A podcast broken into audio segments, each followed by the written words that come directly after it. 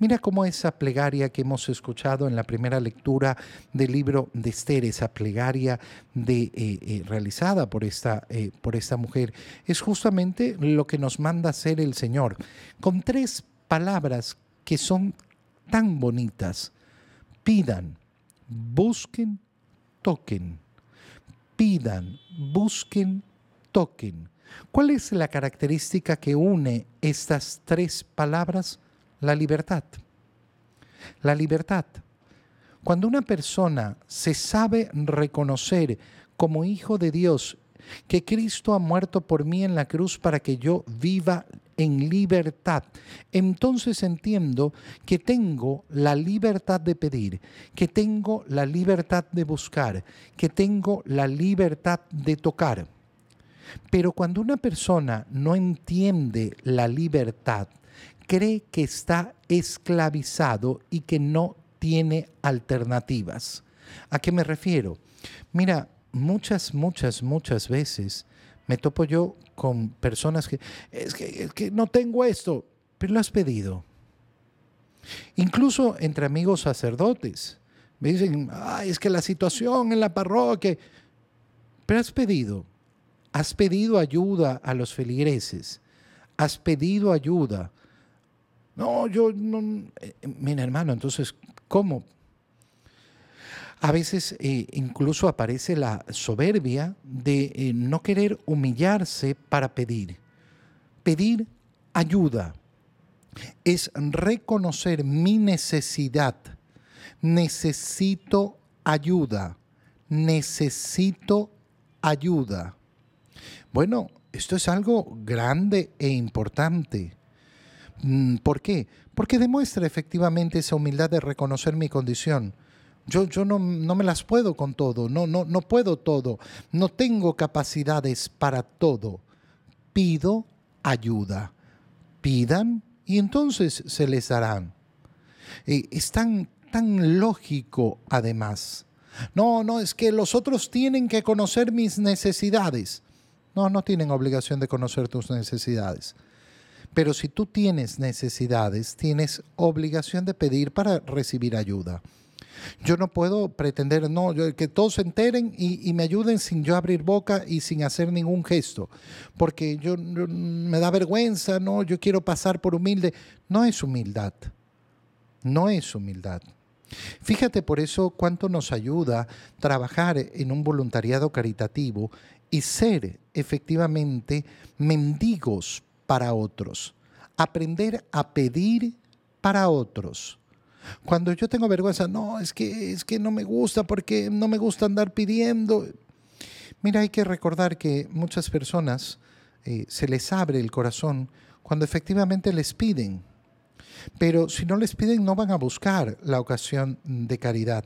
Por eso es tan importante siempre tener efectivamente eh, modos en que la gente pueda expresar su caridad.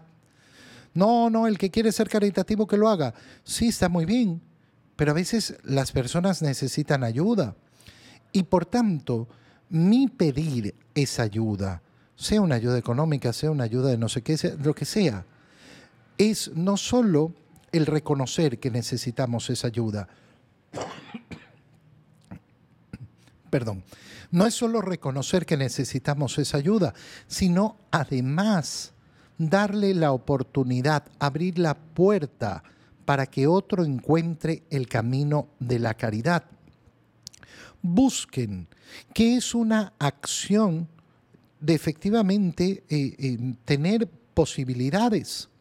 Oye, en la conversación con tantas personas, yo siempre me topo con, con, una mente tan cerrada, tan cerrada a las posibilidades.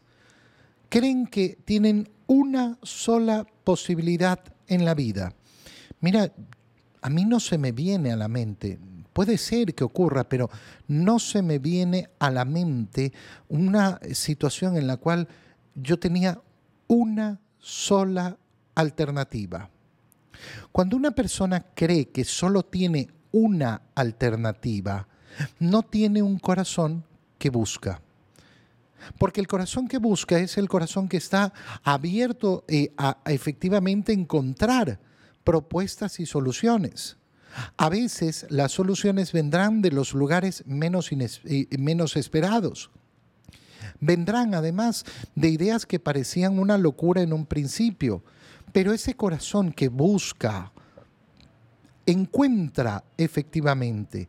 Por eso esa es característica del cristiano. El cristiano está siempre buscando a Cristo, siempre buscando a Cristo. Quien lo está buscando constantemente lo encuentra por todas partes. Toquen, toquen. Tocar es, una, es un modo de molestar.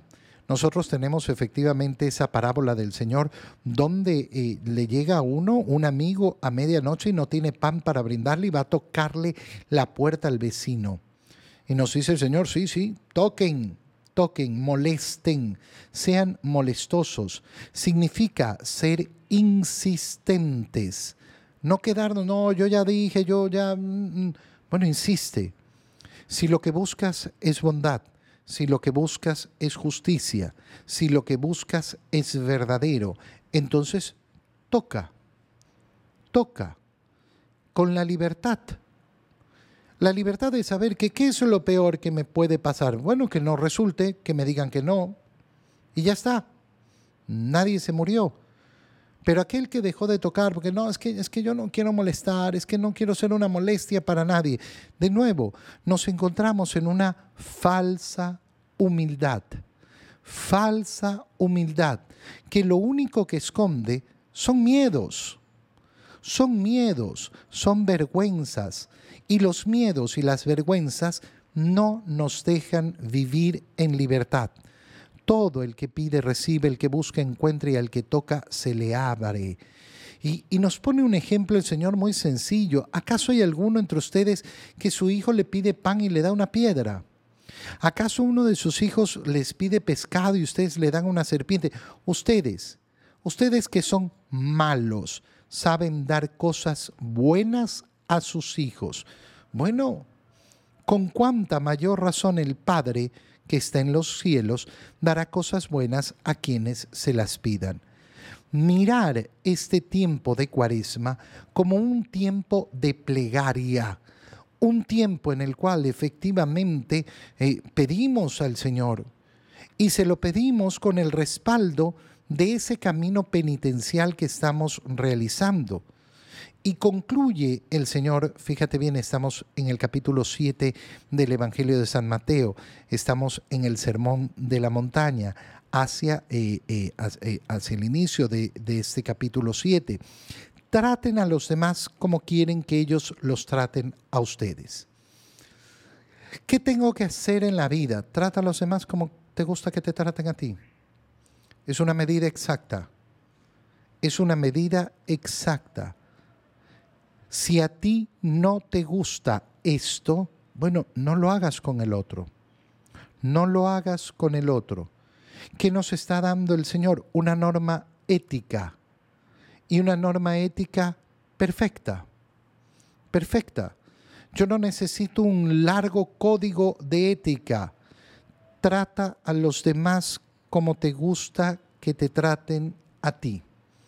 Y en esto están resumidas la ley y los profetas, porque la ley y los profetas de qué nos hablan? De ser buenos, verdaderamente buenos, no buenitos, ni, ni, ni, medio buenos, ni eh, eh, esa eh, falsedad de bondad. No, bueno de verdad. ¿Y quién es bueno de verdad? El que trata a los demás como le gusta que lo traten a él.